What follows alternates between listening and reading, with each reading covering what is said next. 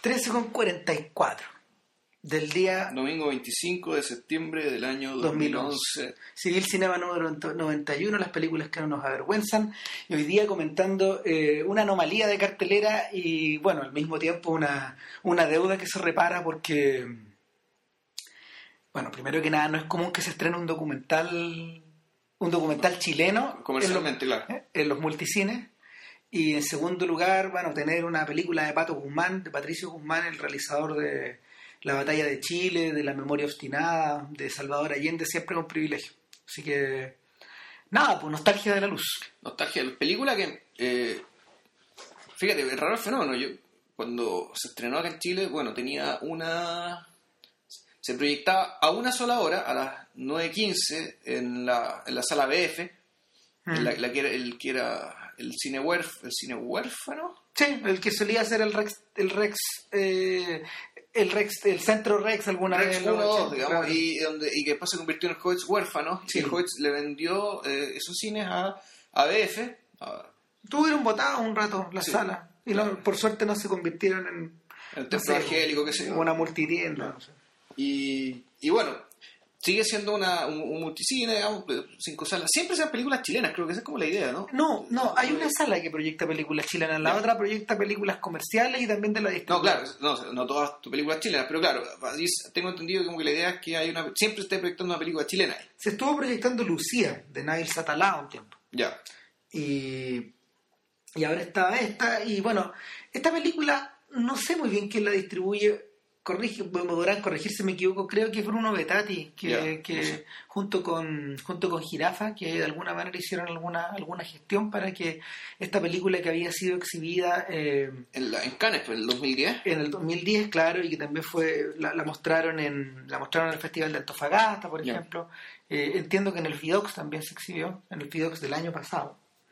Eh, nada, que consiguiera de alguna forma llegar a las salas. De hecho, la versión por lo menos que yo vi venía era la que estaba con los subtítulos en francés. Eran las copias que se estrenaron en Francia. Era, claro, eso estaba pensado para público francés porque el... Una de las coproductoras de... No, claro, y, y por- ¿en qué se notaba? Se notaba que eh, como está hablando en español, había subtítulos en francés, pero hay una parte en que habla una persona en inglés. entonces está el subtítulo en francés y la gente que no entiende ni inglés ni francés se aguanta, hace como un par de minutos, digamos, sin, eh, sin que la película piense en ellos. Es decir, esto está pensado para el público francés, una copia Claro. para estreno en Francia.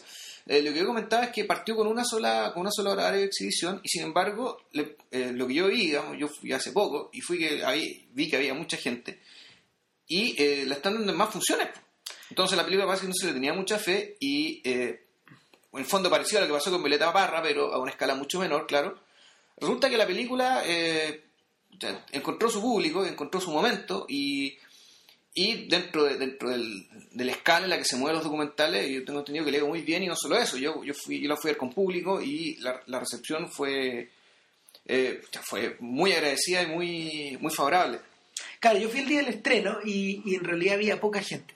Ha, ha ido creciendo la... Claro, ahí creciendo el, bicho. de alguna forma el boca a boca, no sé, pues a través de las redes sociales, eh, la, la manera en que la prensa, no la vi, no he visto que se haya comentado demasiado en televisión, pero la manera en que la prensa escrita, por ejemplo, se ocupó de ella, eh, también, también tuvo, mm, también jugó su papel y probablemente, lo, o sea, lo, lo más probable es que también la recomendación de los propios, de la propia gente que la empezaba a mirar. Ahora, el fenómeno es un poco parecido a lo que ocurrió en su momento con el anterior filme de Guzmán que se estrenó en Chile, que es fue Salvador Allende, allá por el año 2005, ¿te acordáis? Sí, claro. O sea, me acuerdo que la, la, la- la fuimos a ver, digamos, la fuimos a ver la, fuimos a ver, de hecho, en la sala huérfano. En la- en sala huérfano. En el Rex de Ría, en el 2. Claro, y como en alguna parte, eh, esta anécdota irrelevante, pero la contamos igual. El- en algún momento ah, había una señora que fabricaba empanadas. Nos, dieron, nos dio hambre y nos fuimos a comer una empanada al bar nacional. Fue, fue, fue, fue el after de, de Salvador Allende. De Salvador Allende, claro. Y no es una mala manera de, fíjate, de como de conectar esta- una película con otra. Yo le, a ver, yo le decía a JP que me hacía completo sentido que Nostalgia de la Luz hubiera llegado en este momento de la carrera de Pato Guzmán, donde el realizador ya, ya está acercándose a los 70 años más o menos, si es que ya no los tiene. Y, y en cierta medida yo creo que, no es que venga a cerrar un ciclo, pero yo creo que es un paso más en una búsqueda, en una, en una búsqueda que inadvertidamente él comenzó desde su primer largometraje, el primer año en 1972, que fue una especie de... Fue una especie de... Mira, a ver, yo tuve la oportunidad de verla en cine, en la católica, cuando... Eh, para una muestra del 2003 donde se celebraron, perdón, donde se conmemoraron, no se celebraron, donde se conmemoraron los 30 años del, Del golpe. del golpe, claro, Ya. pero, pero fue, fue hecha de una manera extraordinaria. El, esa muestra en particular fue hecha con filmes de la Unidad Popular, pero en, en todo, todos recuperados, a, todos levantados a 35, a 16. Los que no se alcanzaron a convertir en peinetas y cosas así. Claro, Ya. y, y- y entre ellos figuraba el primer año y era una... A ver, el primer año es el origen de la batalla de Chile. En el fondo es una pega que, que Guzmán con algunos de sus colaboradores, no recuerdo exactamente si Jorge Miller en la cámara, realizaron eh, muy de cerca de muy de cerca de muy de cerca de la moneda. De hecho fue el comienzo de la relación que ellos tuvieron con la gente del GAP con la gente con el comienzo de la relación que ellos tuvieron con el mismo Salvador Allende. Eh, y y una funciona como una suerte de noticiario de la de, la, de, de los primeros meses de los primeros dos y un, po- y un poco más de meses de, de- del gobierno de la y, y lo que uno siente ahí eh, es, una, es una especie como de retrato bien ideologizado por un lado bien en caliente y, y bastante juvenil. Uno siente que en el fondo estos tipos están haciendo una crónica como del minuto. Pero resulta que cuando uno se pasa a la película siguiente o al proyecto que siguió que son las tres partes de la batalla de Chile inmediatamente te das cuenta de que el enfoque cambió. Y es que, y no sé, lo discutíamos la semana con Juan Pablo, y es porque, eh, si bien eh, mucho del material de la batalla de Chile fue filmado con el mismo criterio, con el mismo criterio como de, de, de ir recogiendo lo que pasaba, eh, de, de- de que funcionara, de, de- ir registrando esta crisis que está empezando a gestarse en distintos, en distintos estamentos y en distintas partes. Claro, y con esta lógica muy bien del día a día. Claro. Es decir, en, en la calle misma de un día para otro y no tanto los cambios de un día para otro. ocurre que ocurre que el material no se montó como el primer año sino que se montó ex post Eh, Ya después de que haya caído la UP, Claro. el extranjero, el exilio, después. claro. parte en Francia entiendo y sobre todo en Cuba que O sea, que la historia es que las- los tarros llegaron a Suecia por Claro. valija diplomática, Sí. de ahí fueron a parar a Cuba y en Cuba fue- se montó.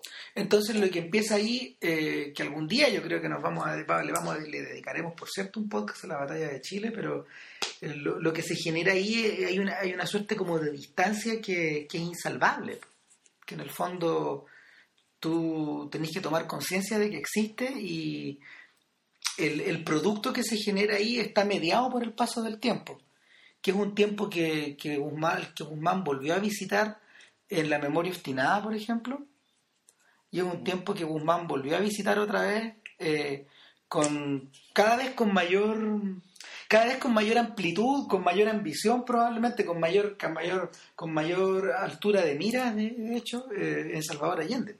Bueno, ahora, en, primer lugar, si uno lo piensa bien, eh, es bastante frecuente, o sea, el desfase entre la filmación y el montaje siempre existe, Sí, de partida, digamos, y, y no tengo no, no tengo ejemplos en la cabeza, digamos, pero esto no es el, no- la de Chile no es el único documental en que no, la, la mirada, digamos, entre el, el- entre el momento de la, de la producción, de la filmación y la mirada de la postproducción o de la edición cambió porque entre medio pasó algo. Piensen por ejemplo en Gimme Shelter de los hermanos May. Estaba pensando en esa misma hora. Claro, que Gimme Shelter, se, Gimme Shelter a ver, se grabó en el 69, pero se montó varios años después. Ahora, hay ejemplos extremos, por ejemplo, como en el caso de Jonas Mekas. Mekas, Jonas Mekas, que es uno de los padres del género documental moderno y, y del género memorialístico, eh, Mekas tiene un hábito muy curioso, él graba todo. Ha grabado buena parte de su vida, de su vida mm, eh, americana, Ya. desde que, desde que él desde que él le pudo echar mano a las cámaras. digamos. Antes, de hecho, lo hacía escribiendo diarios. Pero, pero Mecas, por ejemplo, eh, él a veces eh, es un señor casi de, de más de 90 años estos días. Aparece en la película de José Luis Guerín, en Guest. Ya. Eh, aparece como una, especie de figura, de figura angélica, como que, como que quería pedir consejo. Eh, pero Mecas tiene el hábito de recuperar muchísimos años después del material que hizo. Él ha montado películas de material de hace 20, de hace 30 años, ahora. Ahora. Entonces, el, es un ejercicio bien extraño, bien particular. Y, y ahora, si bien la batalla de Chile fue hecha de esa forma, y la memoria obstinada un poco también, que, es lo que le da el tremendo peso que tiene esa película, eh, en el caso de Salvador Allende y en el caso un poco de Nostalgia de la Luz, la mirada es como más. es un poquito más metafísica, diría yo. Eh, la, especie, esta especie de distancia que se establece con el pasado. De hecho, para entrar en materia, ¿de qué se trata Nostalgia de la Luz? Nostalgia de la Luz parte de, una obsesión una obsesión de infancia y adolescencia de Patricio Guzmán con, con la observación de las estrellas, con la con su gusto y su amor por la astronomía, con esta idea de... Y por la ciencia ficción y, por otras cosas como que... Eh, y por otros gustos, intereses que él tenía, eh, que a Chile llegaban y que, eh, visto, visto en retrospectiva, porque en realidad el, la, no sé si la lógica la ética digamos, de este documental es, juntar cosas, es juntar lo aparentemente diverso. Claro. vincular aquello que no solo está junto por razones azarosas, sino porque hay una uno podría decir hay aquí hay una, hay una relación profunda, muchas veces invisible naturalmente, entre las cosas. Entonces, el, el tema de la infancia de Guzmán, por ejemplo... Eh, en un Chile que era en un Chile que estaba cobijado por montañas, aislado del mundo. Claro, Chile casi medio bucólico, sumamente provincial. Un país insular. Donde a un niño con imaginación claramente eh, lo que ofrecía, no sé, por la ciencia ficción, el, la posibilidad de de mundos distintos, eh, muy, fabulosos, absolutamente todo lo contrario digamos, de lo que era el pueblito que era Chile en, los años 50, por decirlo según palabras de él. Claro, no, es que lo retrate, a ratos pienso, fíjate, cuando parece una comparación estrambótica, pero a ratos pienso en el pelotilleo de Condorito. De verdad que, de verdad que las, primeras, las primeras imágenes de la película eh, son las de unos mecanismos que de unos, de unos, de unos mecanismos que tú, una, una, especie de rodamientos que se van moviendo lentamente y luego te vas dando cuenta que es como una especie de pequeño telescopio. es un telescopio muy, muy antiguo, manual. Eh. Claro, y mientras la charla continúa, eh, Guzmán, eh, Guzmán encadena hacia una de estas viejas casonas chilenas que tienen como patio interior, que tienen... Eh, que tiene, y la calle tiene como fachada lisa Claro, son de fachada lisa, directo como a la vereda.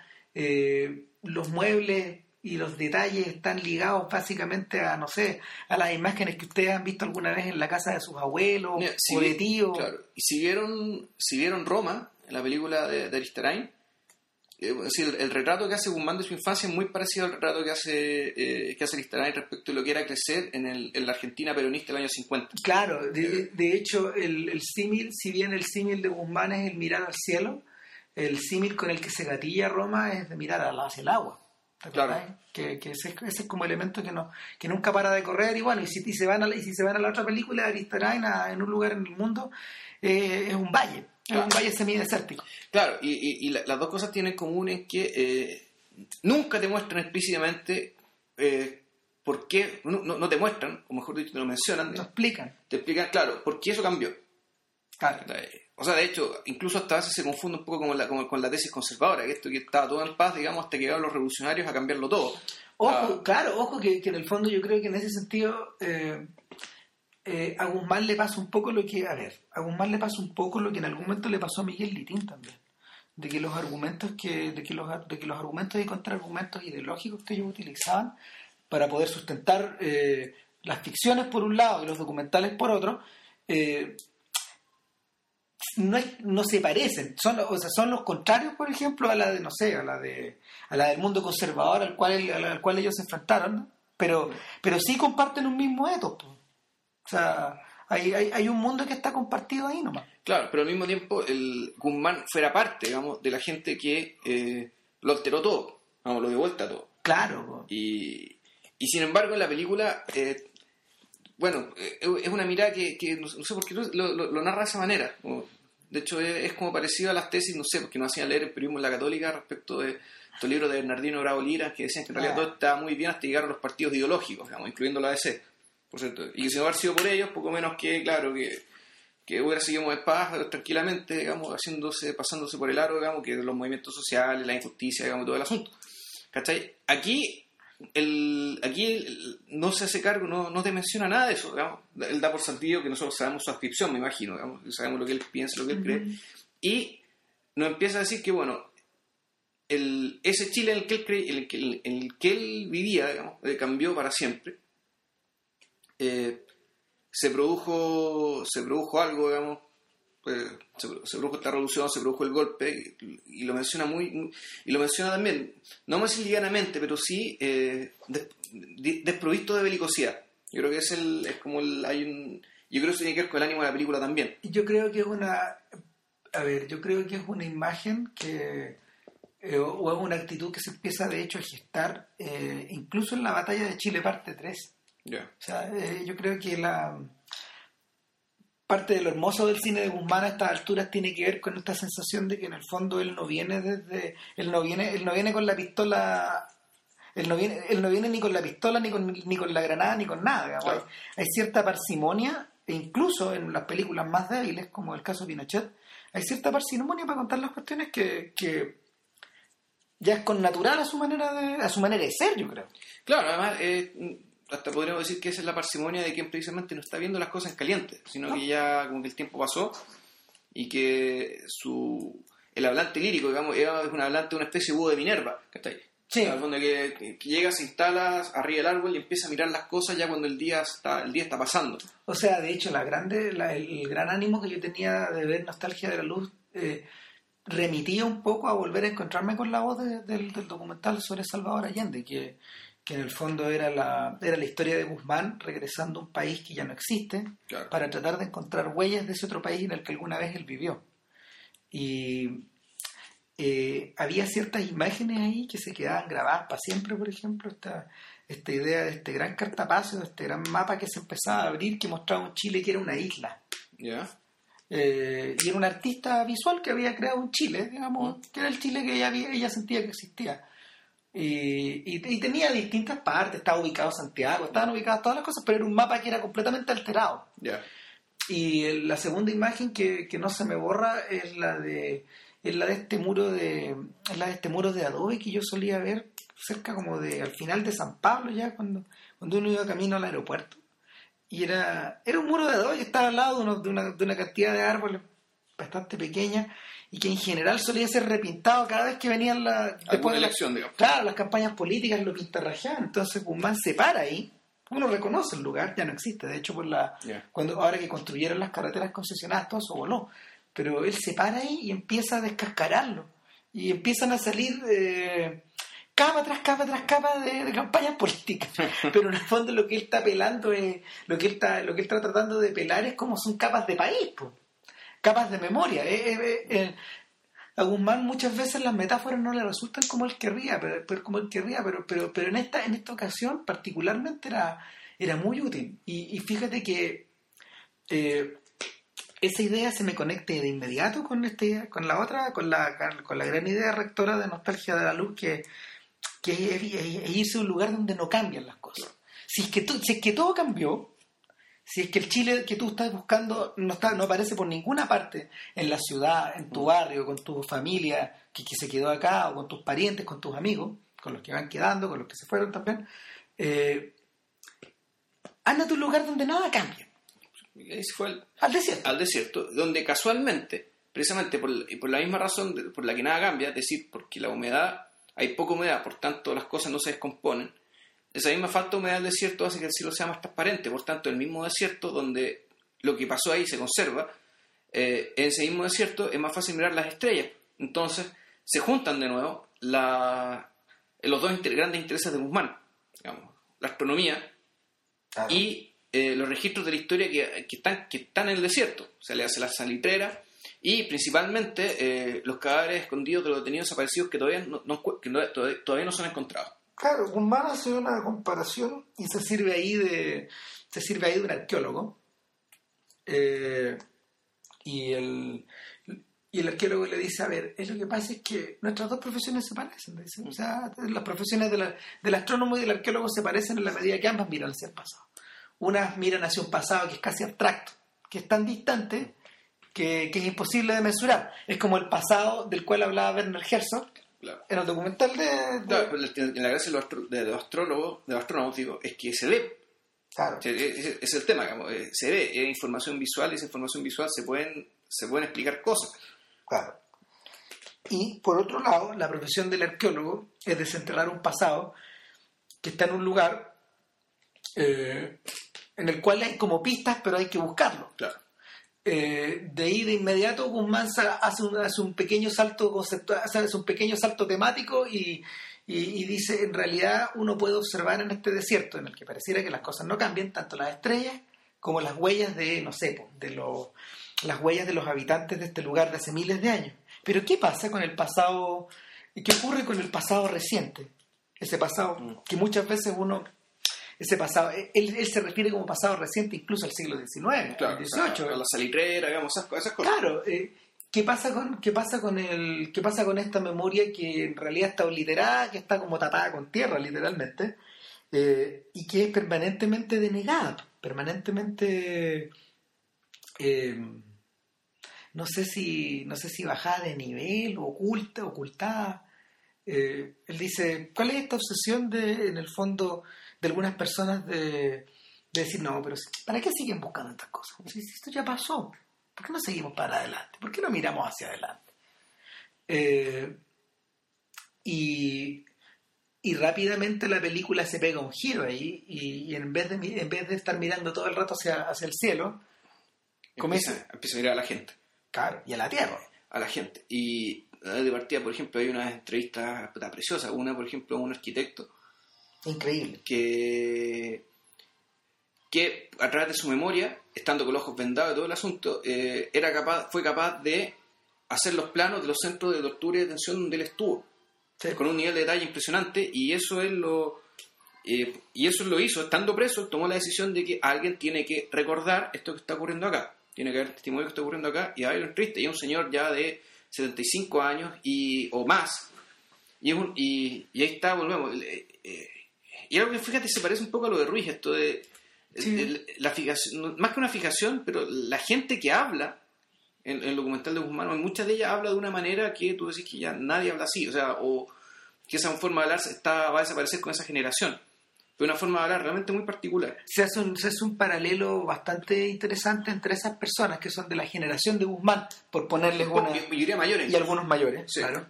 Y por otro lado, eh, la gente más joven, entre ellas, por ejemplo, un astrónomo, Gaspar Galás, o, o otras personas que están como ligadas al tema. Hay otros astrónomos también, Hay un ingeniero, hay un ingeniero que es hijo de una exiliada, que es psicóloga. claro. Y, y está esta niña, ¿cómo se llama? La, La, ah, la, la- Val- Valentina, Valentina. claro, Valentina Va- Rodríguez. Valentina Rodríguez, que también es- ella es astrónoma. No, no es No, no, periodista. es periodista. Es periodista, pero Ah, trabaja, Trabaja para la ESO. Para la Eso, ESO, para- para algo así. para la ESO. Entonces, eh, eh, son personas que son personas que pareciera que debieran tener una imagen distinta de esta cuestión. Yo creo que yo creo que en algunos casos en algunos casos la, capacidad de observar del pasado de ellos va, pasa como por una especie de salto de salto conceptual también. Eh, en la película, fíjate que yo creo que yo creo que hay un tema que no se desarrolla tanto, que es esta cosa de, de la forma en que tú te acercas al pasado. Y para muchas de las personas que aparecen entrevistadas, tanto nuestro arqueólogo como el arquitecto, como los distintos, como, lo- como algunos, como algunos eh, astrónomos, astrónomos americanos, eh, sobre todo a la gente de mayor edad, para ellos, para muchos de ellos el pasado está vivo. Es como si lo pudieran tocar. Es como si fuera una puerta que pudieran, por lo menos la gente que aparece entrevistada en esta película, para ellos el pasado está vivo, está eh, tiene corporeidad. O sea, bueno, de hecho, para Galás el presente no existe. En términos, ya, aunque eso lo expresa en términos científicos, Claro. digamos, de- y de precisión, por decirlo alguna, matemática, cuantitativa, realmente el presente no existe, digamos, y, y siempre está en el pasado. Sí. Eh, y no sé, el, Ahora, en el caso de la gente más joven, yo creo que también, es una- también son personas que tienen relación con el pasado, pero hay una hay una hay una mediación que bueno, hay una mediación que es algo distinta. Yo lo menciono porque la gente que aparece en la película es gente de la edad de nosotros y Sí. un poco menores incluso. sí, En el caso de la- el caso del ingeniero es el menor. el, el menor, el de como 10 años menor. Valentina, Valentina tiene la edad nuestra. Claro. Y Galás probablemente también, por ahí, Sí, a lo mejor un por poco ahí, más. sí. Pero, pero, pero hay un componente de abstracción ahí, hay un po- componente de abstracción y un componente emocional que, que es el que los, que, es el que los va ligando al pasado, pero, pero es distinto, tal vez porque las otras personas tienen más pasado, no me da cuenta. O sea, claro, las personas mayores, en la medida que tienen más pasado, y que el pasado es una parte más importante de sus vidas, tal vez eh, hayan tomado la decisión de eh, la, la decisión consciente de manejar ese pasado de alguna manera, de enfrentarse a él de cierta manera, versus las personas más jóvenes para las cuales el pasado aparece. Ahora, tan solo aparece. Ahora, las personas que tienen un pasado eh, muy traumático, naturalmente que su margen de elección es mucho menor. Claro, en ese sentido, eh, el corazón de la película, el corazón de Nostalgia de la Luz, a medida que el filme avanza, es directo a encontrarse con ese pasado que eh, toda la generación que vivió el golpe y que vivió la dictadura tiende a tiende instintivamente a no sé si a ocultar, pero a tratar de a tratar de vivir con él de una forma que que les permita no sé, no sé si seguir adelante. Cómo será lo, lo que pasa es que lo que pasa es que Guzmán mira Guzmán no generaliza pero él dice que él dice que eh, hay, una eh, o, él pareciera decir no solo en esta película que hay una suerte de enfermedad que, que, que se que se expande por, por esta por esta generación como de los 70 y los 80 que es esta idea de esta idea de justamente pues parecía a la, a la de la serie de los 80 pero recordar pero recordar las partes como Recordar lo que sea bonito recordar. O- claro recordar las partes prefabricadas re- no sé la, la- la generación de los 80 tiene una obsesión más o menos grandota con la con los programas ponte tú que se veían en esa época con los con con, con, con los detalles nostálgicos O sea, a ver, eh, yo creo que precisamente una, una de las formas de ver, eh, de ver cómo una sociedad se hace cargo, digamos, del, pasado, es verla a través de los mecanismos que tiene para lidiar con él. Entonces, el- el- durante la dictadura, digamos, incluso durante buena parte de la, de la época de la concertación, el, el mecanismo era aquí, aquí de no haber sido porque Pinochet se ha metido a Londres y lo toman preso. Eh, el discurso oficial, digamos. Hubiera continuado siendo más o menos parecido. Hubiera sido, claro, esta amnesia media, eh, eh, eh, esta amnesia media forzada, ¿cachai? Da- básicamente de que esto no se habla, eh, no porque sea traumático, sino en realidad porque es, es inconveniente. Uno podría decir, incluso hasta, hasta sería un, un olvido parecido a lo que, que se menciona en la película, digamos, a, la, la limpieza étnica que, hicieron, que se hizo en el sur, con bajo, el, bajo el hipócrita nombre, digamos, de la, la pacificación de la Araucanía. claro Entonces, que respecto de eso, efectivamente, está operando todavía, digamos, en el, sobre la base, digamos, de, de la, gran, la, la gran mayoría de la población chilena, eh, del olvido. No, la gente no se sabe, no sabe qué, qué ocurre. Y esta película, y, y también se dice varias veces, tiene la pretende, digamos, da- darse cuenta de, de eso, de que Chile es un país muy bueno para, eh, en ese sentido, autoengañarse respecto de su pasado claro y, y de, de ocultar. bueno, eh, el, el centro, eh, eh, en ese sentido, el centro de la, el centro de la discusión eh, se genera cuando, cuando Guzmán comienza a filmar a las mujeres de Galán. claro. Y inevitablemente uno se acuerda, o sea, se ha pasado antes por la filmografía de Guzmán, uno se acuerda del momento, este momento terrible cuando él comienza, en el caso Pinochet, a entrevistar a los, o utilizar material de, un- de una especie de, de una especie de, de memorial audiovisual que se está creando con los testimonios de las personas torturadas.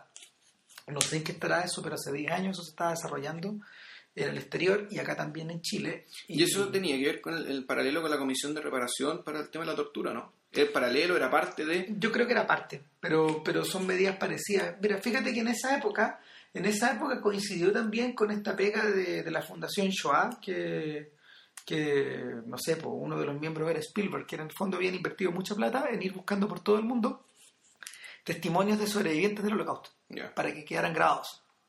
Es algo similar. Eh, yo me imagino que en Argentina también debe haber algo parecido. Y, y nada, pues los testimonios, los testimonios grabados ahí eran espantosos. ¿Por qué? Porque estaban filmados frente a la cámara.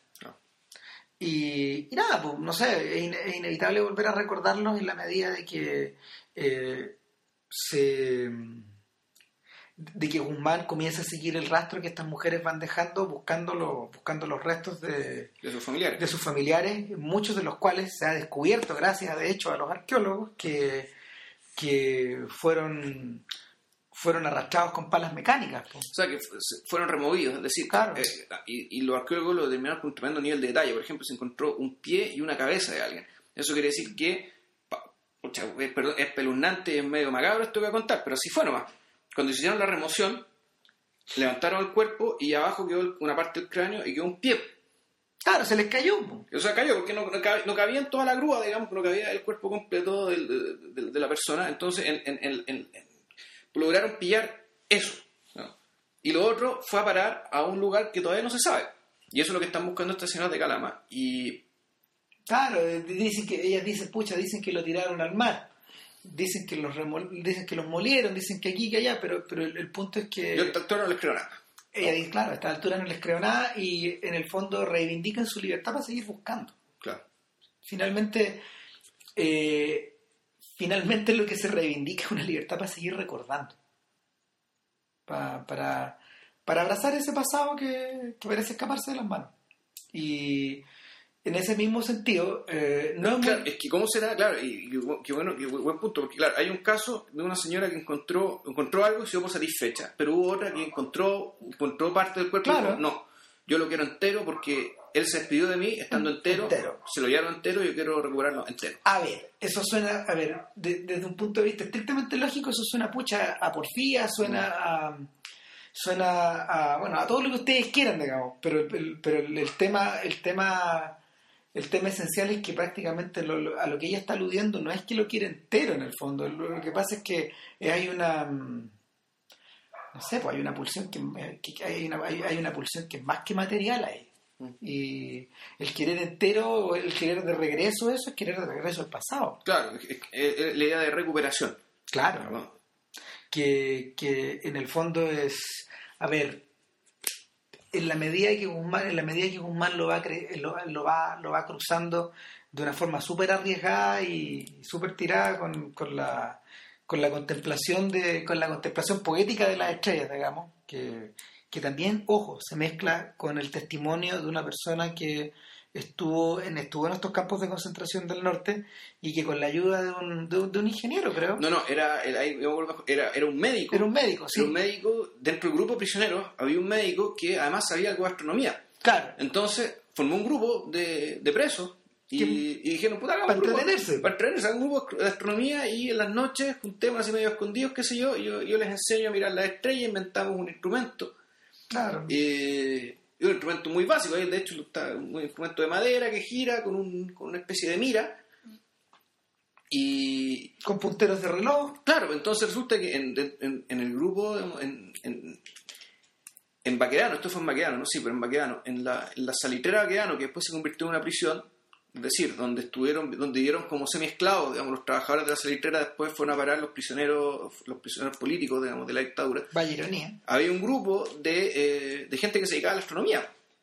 Para colmo, digamos, y que varios de ellos se mantuvieron, no vamos a decir sanos o cuerdos, pero sí que mantuvieron cierta idea de libertad interior, es decir, no fueron quebrados por la prisión, no los quebró espiritualmente, el- ni la prisión ni lo que vieron ahí, por el hecho de poder eh, tener este ejercicio libre de mirar las estrellas.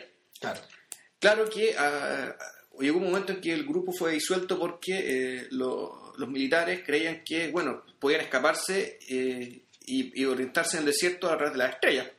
Yo no sé si eso será, tendrá sentido o no. En, en- la sala, la gente, el público en la sala se rió mucho como diciendo, "Pucha, que son brutos bru- brutos estos milicos. Yo no me reí porque en una de esas sí se puede. o sea, si, la gente se, si, la gente se orientaba por las estrellas en el mar. Eh, hace La- 500 la años, tierra no es muy distinta perfectamente. Ahora, claro, el, el tema es cuánto puede aguantar, digamos, hasta encontrar agua y comida. Pero, pero, pero el punto está que, bueno, por esa razón ese grupo se, se extinguió. Y hay una escena también muy bonita donde vuelven con este señor, con este prisionero vaqueano. Es un señor de unos setenta y tantos años también. y vuelve la idea de la pared Y y hay una muralla, ¿cachai? Donde están los nombres, y esto es impresionante, están los nombres de los amigos, y hay nombres que no se lee nada, pero, Pero él lo- sabe, que, pero él él sabe quién es. Él sabe el nombre. Ah, este es el Pepe no sé cuántito, y se ve una E. no Claro. se ve, digo, este es el Pepe no sé cuánto, Claro, y, o sea, y como- así bajo. en el fondo es como si él los hubiera escrito. Claro, o sea, que, a lo mejor lo escribió él o ¿Quién no, sabe? pero el tema que, y, y esa es la gracia, que hay, hay, nombres- hay otros nombres que no hay nada, como ya aquí está el nombre de, de- de este otro. Pero hay algo. Entonces, Entonces eh, la pregunta es, bueno, ¿y quién tiene la memoria? ¿Es lo que está escrito, es lo que está impreso, es lo que uno encuentra, es lo que uno es lo que uno aspira o es lo que se te devuelve? O es- ¿Cachai?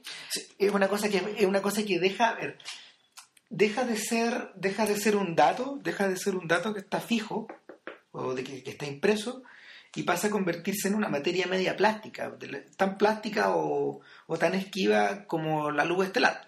ah, yo lo veo ahora, a partir de la pregunta que acabas de hacer, a mí se me ocurrió la idea de, de- de una comunidad y un tejido. En el Mm. fondo, el, el- Pato Guzmán lo que está haciendo con su documental es, es un tejido de pasado, es tejer un pasado con distintos hilos, los hilos son las personas con las que habla, Sí. Eh, y, y, y la- y esa forma de juntarlos es una manera, no es la única, pero una de las maneras, digamos, de seguir manteniendo eso, porque el caballero que diseñó, que el, el arquitecto que dibujó su campo, su campo, es un señor que claramente va a morir luego. Sí. Y, y- y el y su conocimiento no se va a perder del todo, digamos, pero lo que él, eh, lo que él logró capturar del pasado va, va a seguir ahí en parte gracias a la película de Guzmán. Lo mismo que el más dramático es todavía el tema del testimonio de la pared, por ejemplo Claro. el nombre, el nombre de esta pared, que ese señor cuando se muera nadie se va a acordar quiénes son esos nombres, quiénes estaban ahí. Y el documental de Guzmán va a servir para que, bueno, para que va, va- va- va a seguir estando ahí, ese conocimiento va a seguir estando ahí gracias al documental.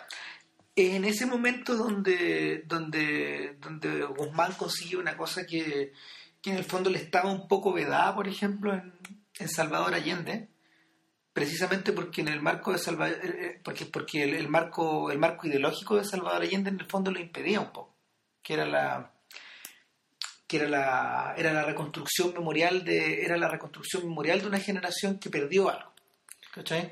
Y, y que, y que, y que en, la, en, la, en la película en la película era subsanado en, Salvador Allende era subsanado cuando, cuando Guzmán dirigía su mirada hacia el Santiago de ahora en las últimas escenas de la película Claro, porque era una mirada de lejos, era como una mirada del Cerro San Cristóbal, algo así, Claro. o parecido, donde mostraba una ciudad llena de edificios con vidrio, qué sé yo, claro donde él básicamente es decir, para mí este es el extranjero. yo siempre sentí cosa. yo siempre sentí que la película que venía después de hecho tenía que ser sobre ese Santiago. Y siempre quedé con esa idea. Bueno pero el, el punto es, el punto es que no sé pues la ambición de Guzmán era un poco más grande. No, era bastante más grande y, y en realidad eh, lo que le interesaba era, claro, era- más bien volvemos al tema de los sobrevivientes, lo que queda de dentro de este Santiago. Claro, y, y nada, pues eso no, bueno, es una anotación que hay que hacer, que, que, que, que, que hay que dejar más o menos para el final del podcast porque se enlaza con el final del documental. Pero hay otra cosa que me gustaría, que me gustaría darle un poco vuelta y es que, eh, a ver, el, el cine de Guzmán, el cine de Guzmán siempre ha tenido, a ver, Guzmán nunca ha sido un gran artífice de, nu- nunca ha sido, bueno, me imagino que porque él diría, él ha dirigido una sola película de ficción. Ya. Entiendo que es una cosa que él hizo en Cuba eh, a mediados de los 80. No la he visto, hay poca gente que la ha visto, de hecho. Eh, pero, pero en términos como de, en términos como de, de, no sé, pues de la materialidad de sus relatos, eh, es, un, es, un, es un sujeto que en general a veces él se da permiso para, ¿cómo se llama? No para paréntesis formalistas, pero sí como para momentos que, sí para momentos como de una belleza que es bien abstracta. No sé si ustedes se acuerdan, por ejemplo, si han visto la batalla de Chile 3, eh, este momento increíble donde, donde aparece este cargador de la Vega que va como volando. Y uno dice, ah, es bueno, no, no sé, pues uno se le ocurren muchas cosas, ah, es como Mercurio, por ejemplo. Ahora, bueno, o en el, o- ¿cómo se llama esto? en el, paro de octubre, cuando estaba este obrero que, el que metía, eh, que era un obrero, creo que fabricaban vidrio, una metalúrgica. Es verdad, que claro. él saltaba, estaba bailando en. Era una especie de baile, pero estaba trabajando. Estaba- él, eh, maniobraba un, un- un fierro muy largo con el cual estaba metiendo algo entre fuego. Era una danza, claro. Pero era- el, el cuerpo era, era, un, era un baile. Y en el, en el caso, en el caso de este sujeto del cargador de la Vega, era una especie como de equilibrio precario entre una tremenda carga, una inmensa carga que llevar, y al mismo tiempo eh, el impulso tremendo que él llevaba y la velocidad que lo, que lo convertía casi en una criatura alada. Eh, El, algo parecido, por ejemplo, uno siente en el momento en Salvador Allende cuando cuando eh, desentierran, ¿te acordáis? Cuando desentierran como una especie de maletita que se encontró y, y, y había, había memorabilia, porque, porque era, era, era- eran, cosas, eran cosas que una persona que se fue al exilio enterró antes de que lo tomaran preso. Y eran cosas como de él, pues.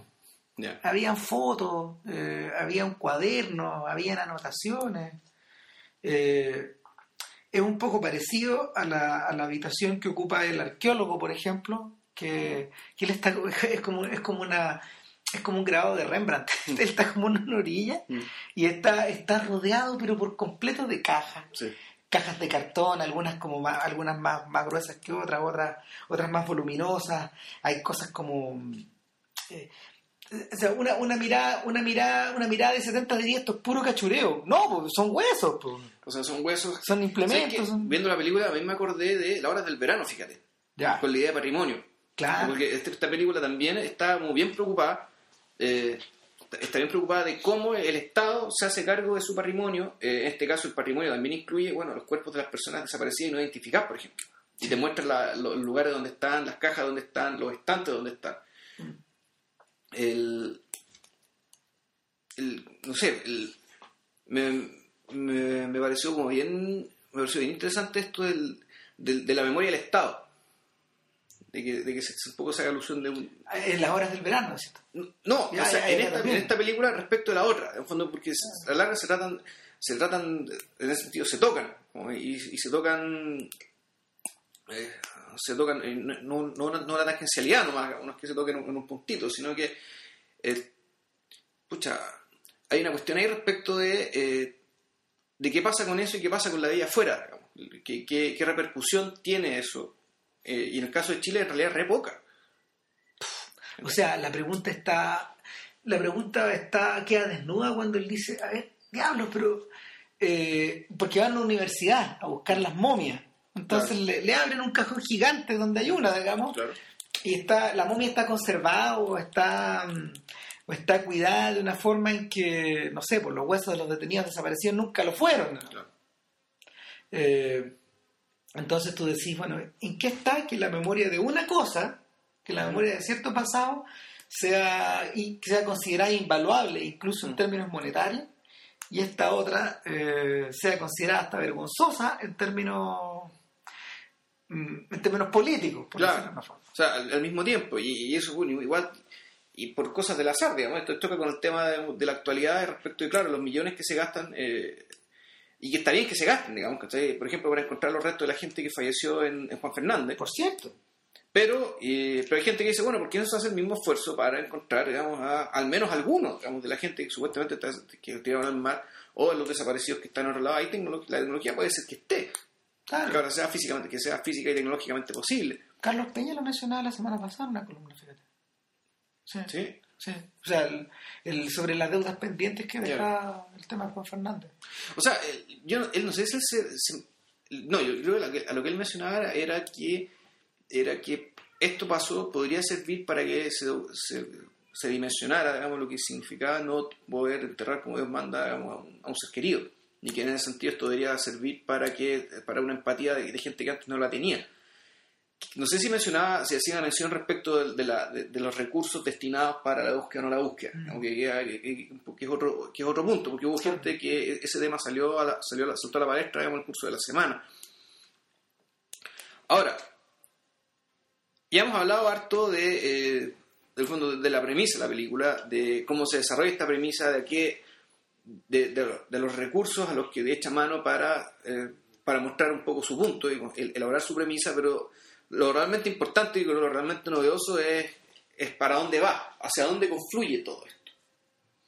Eh, como dijimos al principio, el- esta película está hecha para juntar eh, Dos cosas que no se dos parecen. cosas que supuestamente no se parecen, aun cuando eh, comparten espacio Sí. y comparten importancia en la vida, en la biografía de mucha gente, como por ejemplo la del preso que, que estuvo mirando las estrellas para conservar su, su libertad interna, o el la biografía del mismo Guzmán. Y sucede que eh, esto ocurre ya cuando se entrevista a una, a una mujer, a una, o una niña, le decimos niña porque en realidad es compañera de generación, de hecho yo la conozco, Valentina Rodríguez, es más o menos de mi edad, eh, claro, y que cuentan su historia, que ella es, es hija de padre y madre de niños desaparecidos, cuyos abuelos, por la amenaza de que ella la hicieran desaparecer también, tuvieron que delatar a sus hijos. Mm. Eh, efectivamente, la, la represión les cae encima a estas dos personas, los hacen desaparecer y estos abuelos que salvaron a, a- a la nieta, digamos, mediante la delación, la crían. Y ellos te lo cuentan muy eh, a, a punto de montaje, eh, con relatos. Valentina cuenta un poco. eh, los abuelos aparecen pero no hablan. Se, se les muestra de frente nomás. Y, y Valentina, bueno, empieza. Y ella resulta que también trabaja en la, eso, o sea, en la, en- en la- creo que en la Agencia Europea de, de Astronomía. digamos. Entonces, aquí la película, un poco con, con esto, con, con lo que, con, con lo que dice Valentina, que más o menos voy a explicar, y con ciertas imágenes que viene después, la película se ve un salto que yo creo que Guzmán nunca se había dado, que al menos yo nunca le había visto, creo que nunca le he visto ningún documentalista chileno.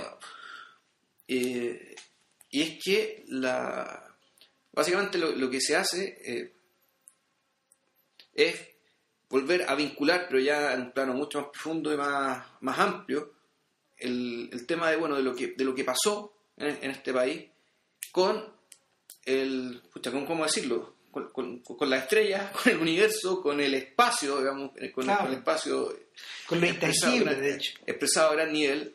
Y lo que se hace, se trata de hacer es, ¿qué pasa si ponemos en perspectiva nuestras vidas y todo lo que ha ocurrido en nuestras vidas, y incluyendo lo- eh, el trauma del, del golpe, lo que pasó después, y qué efecto produce eso? Y, vincula- vin- vin- y vincular esto con el hecho de que en realidad, bueno, supuestamente es nada en comparación con todo el tiempo del mundo y el universo. Entonces, claro, la, la conclusión obvia, el cliché es el de decir, bueno, en realidad esto no es tan importante porque lo que pasó es nada respecto a la magnitud del tiempo y la magnitud del espacio que estamos hablando. Y sin embargo, se produce un efecto bien distinto, es completamente distinto. Que, que, que a la larga es, terminar suponiendo que eh, el saber que esto que ocurrió ocurrió, pero que es parte de un relato mucho más grande y de un espacio mucho más grande, no quiere decir que esto no tenga importancia, sino que en realidad esto que ocurrió eh, y lo que está ocurriendo ahora y, y- las consecuencias de, lo que está, de, lo que está pasando sigue siendo parte de un orden, o por decirlo de alguna manera, es parte de un... de un- es, es parte de, sí, de un orden, yo creo que esa sería la palabra, Sí, de un orden, de una estructura y de, de algo con lo cual tú te puedes reconciliar. Claro, Guzmán no llega más lejos porque en el fondo siempre ha sido, su, su acercamiento siempre ha venido por el lado materialista en el fondo. Claro, suponemos que sí, él es una persona religiosa, nunca ha mostrado religiosidad en sus documentales, asumimos que él es un marxista, no sé si el MIR socialista, creo que era el MIR, Sí, eh, eh, por tanto formado el materialismo histórico, no, claro. no, aquí no hay ningún misticismo ni nada de eso, digamos. De- No. por eso es que el, el salto, el salto hacia esta forma de pensar y de vincular las cosas, que no tiene nada que ver con lo religioso y por tanto es, completamente novedoso, es tan impactante y, y, esto no podemos decir cómo lo logra, pero efectivamente tiene un efecto, creo yo, sanador. Sanador en las personas que dieron el testimonio, tal vez sanador en el mismo Guzmán, y yo te diría claramente sanador en el público, eh, en los que estamos viendo la película. Eh, sanador, no sé si. Y no estamos hablando de reconciliación, la reconciliación, digamos. Ah, la de los 90, decís. No, no, ni, ni en el discursito este, no, no es eso. Es- Estamos hablando con el, el- en ponernos en, en- en eh, ¿Cuál es la expresión inglesa? En coming to terms. digamos. Sí, sí, que, sí. que es, que es- es reconciliarse con el pasado, no es exactamente reconciliarse. Es un poco hacerse cargo, mirarlo, eh, dimensionarlo y ponerlo en la perspectiva justa, eh, en lo pequeño y en lo grande. Claro. El. No sé, pues la película lo consigue, la película lo consigue con, con los testimonios, también con imágenes, no sé, bien impresionantes como la de. La de los huesos y la luna. Claro, la de la superficie de la luna, que es como exa- ex- examinada de una manera bien, bien particular, observada de hecho desde un telescopio. que- Claro, una foto que saca un telescopio y te muestra todos los cráteres de la luna con un nivel de Y de detalle. repente empieza a moverse la cámara, se empieza a mover, se empieza a mover y te das cuenta que no es nada la luna, que es un, que es un cráneo lo que estamos mirando. O sea, es un hueso poroso. Sí. O sea, que, que hay un hueso con algún nivel de porosidad que efectivamente se parece al, a, bueno, a la luna, como una foto de la luna. eh, ahora, yo siento que, a ver, Y, hay un astrónomo gringo que dice que todo eh, esto está hecho de calcio. Sí. O sea, que hay, que hay calcio, en el fondo el calcio de nuestros huesos, el calcio de los huesos que está siendo buscados por las señoras en Calama, el mismo calcio de las estrellas que los tipos están mirando, porque efectivamente Claro. todo es producto de una misma explosión y es producto de un mismo hecho. el, el salto que se pega en la película es tan grande, de hecho, que en mi, en mi opinión particular, eh, de hecho, la propia película sale un poco herida. Ya. Eh, y no en el mal sentido, diría yo, sino que, sino que no, no es el... Yo diría que para cierto, para cierto, para cierta mm, para ciertos materiales, digamos, de trabajo, o para ciertas obsesiones, o para ciertas percepciones, el cine ha demostrado que no es una, no es la mejor de todas las herramientas, digamos. Eh, es una herramienta muy útil, pero, pero en el fondo la misma retórica que las películas tienen, a veces de hecho generan estas especies de fricciones. Y yo siento, por ejemplo, que al propio Guzmán le tiembla la mano en algún momento del, del, del salto que se está pegando y, y, a él le cuesta en determinados momentos eh, poder balancear esta búsqueda estelar por un lado con la con toda esta búsqueda estelar por un lado con, con la tremenda urgencia que, que provoca en el espectador ver a ver, la- ver las imágenes de las mujeres. Yo creo que yo creo que ese es el momento donde la cuerda se estira donde se tensa hasta el máximo. No se rompe pero diablos que se tensa digamos. Claro, y por eso es que eh, aparece esta escena que tú la encuentras cuestionable y yo a mí tiene sentido precisamente por lo que acabas de decir, ¿cachai? Que en algún momento la gente la junta. Entonces, eh, Guzmán junta a estas mujeres, ¿cachai? Con, el, con un astrónomo, un Gaspar Claro, Galá. claro. ¿cachai? Yo, yo la encuentro cuestionable porque la voz de Guzmán sigue corriendo Y, y la junta en el mismo telescopio viejo, antiguo, del Chile fiscal, digamos, por decirlo Claro, así, el Chile de- fiscal. que, que, que empieza la película. Claro, el, el de piso de Flexi, todos ustedes lo conocen. Y ese piso de Flexi que es como azulito con, con, con, con manchitas jaspeadas, que cuando lo vi eh, dije, diablos, el cielo. claro, pues sí, ese- o sea, cuando yo cuando yo circulaba, es- cuando yo circulaba cuando chico sobre ese piso, digamos, también el cielo. Y, y nada, pues, el, a mí me hubiera, lo personal, a mí me hubiera gustado escuchar lo que tenían que decirse. Ellos que me parecía enormemente interesante. Pero, pero no, no hay, no, hay, no hay cosas que se digan ahí.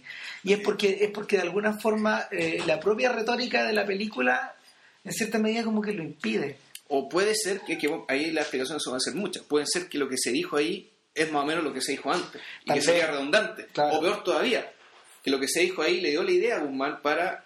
No sabemos. Eso ¿Quién ya, sabe? ya- ya es Génesis. Que Claro. La Génesis de la película habría que montarse lo mismo Guzmán. Claro, y, y Eh, nada, pues, Podemos eh, invitarlo, pero no creo que venga.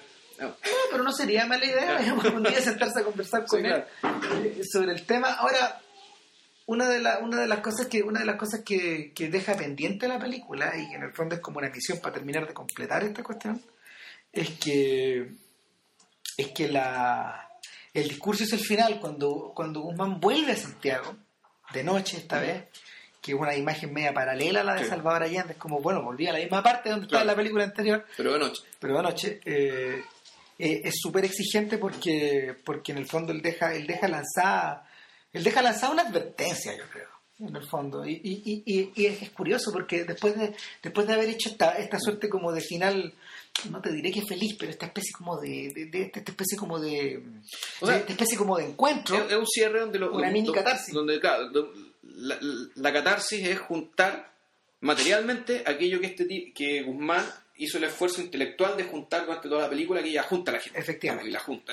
Y, Claro. y- y a ver qué pasa. digamos. pero en este epílogo este epílogo está hecho con una está, está narrado de una forma distinta Sí, pero ¿sabéis qué? Yo creo que este epílogo, el epílogo para mí más que una advertencia, eh, yo es una nueva idea y una nueva forma de cerrar lo que realmente quiere decir. Y tiene que ver esto de que, bueno, eh, dice, el- en, algún, eh, en algún momento el centro del universo pasa por sobre Santiago de Chile. Es algo así. sí todas las noches O sea, todas las noches, o sea, no es que Santiago de Chile sea la insignificancia y no es que el drama que pasó acá sea insignificante respecto al universo, sino que la, vincula- la vinculación entre lo que ocurrió y la inmensidad, digamos, del, del cosmos, digamos, es algo que en realidad existe y se repite todos los días.